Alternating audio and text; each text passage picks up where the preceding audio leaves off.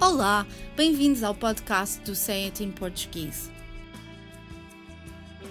As línguas estão cheias de expressões coloquiais, idiomáticas, ditados e provérbios que acrescentam nuances à mensagem.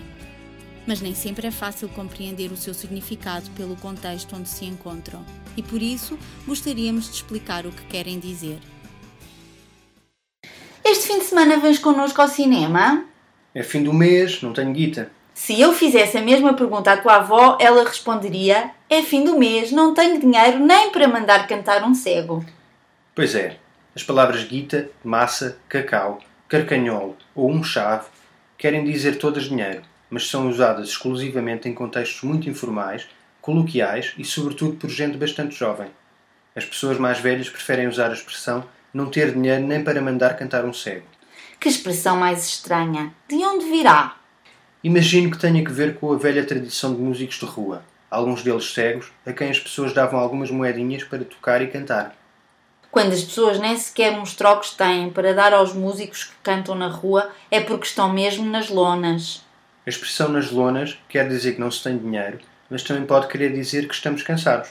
Há quem diga que essa expressão descreve o que acontece aos pneus quando se desgastam. Parece que sim. Quando o revestimento de um pneu se rompe ou está muito gasto, a lona que está no seu interior fica exposta. E daí dizermos que estamos nas lonas quando estamos muito cansados ou gastos. E por acréscimo, quando gastamos todo o nosso dinheiro e ficamos sem uma única moedinha. Eis um exemplo para cada uma das palavras ou expressões do podcast de hoje. Podes emprestar-me 20 chavos? Eu? Eu não tenho dinheiro nem para mandar cantar um cego. Fui à China para correr na maratona da Grande Muralha e estou nas lonas. Estás cansado ou sem dinheiro? Ambos! Gastei uma pipa de massa na viagem e o percurso é tão duro que quando terminei não sentia as pernas. Os jogadores de futebol ganham muito cacau. Eles gastaram uma pipa de massa, mas compraram a casa dos sonhos deles. Gostava de comprar uns ténis da Nike, mas não tenho guita.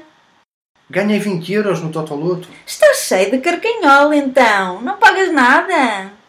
Para a próxima vez que nos virmos, pago-te um café. Um café! És mesmo forreta. Note-se que os brasileiros também usam a palavra grana com o sentido de dinheiro, como na seguinte expressão: Não tenho grana para ir ao concerto do pianista japonês Nobuyuki Tsuji. Por hoje é tudo, mas para a semana estaremos cá outra vez para mais um podcast dedicado às expressões usadas no português europeu.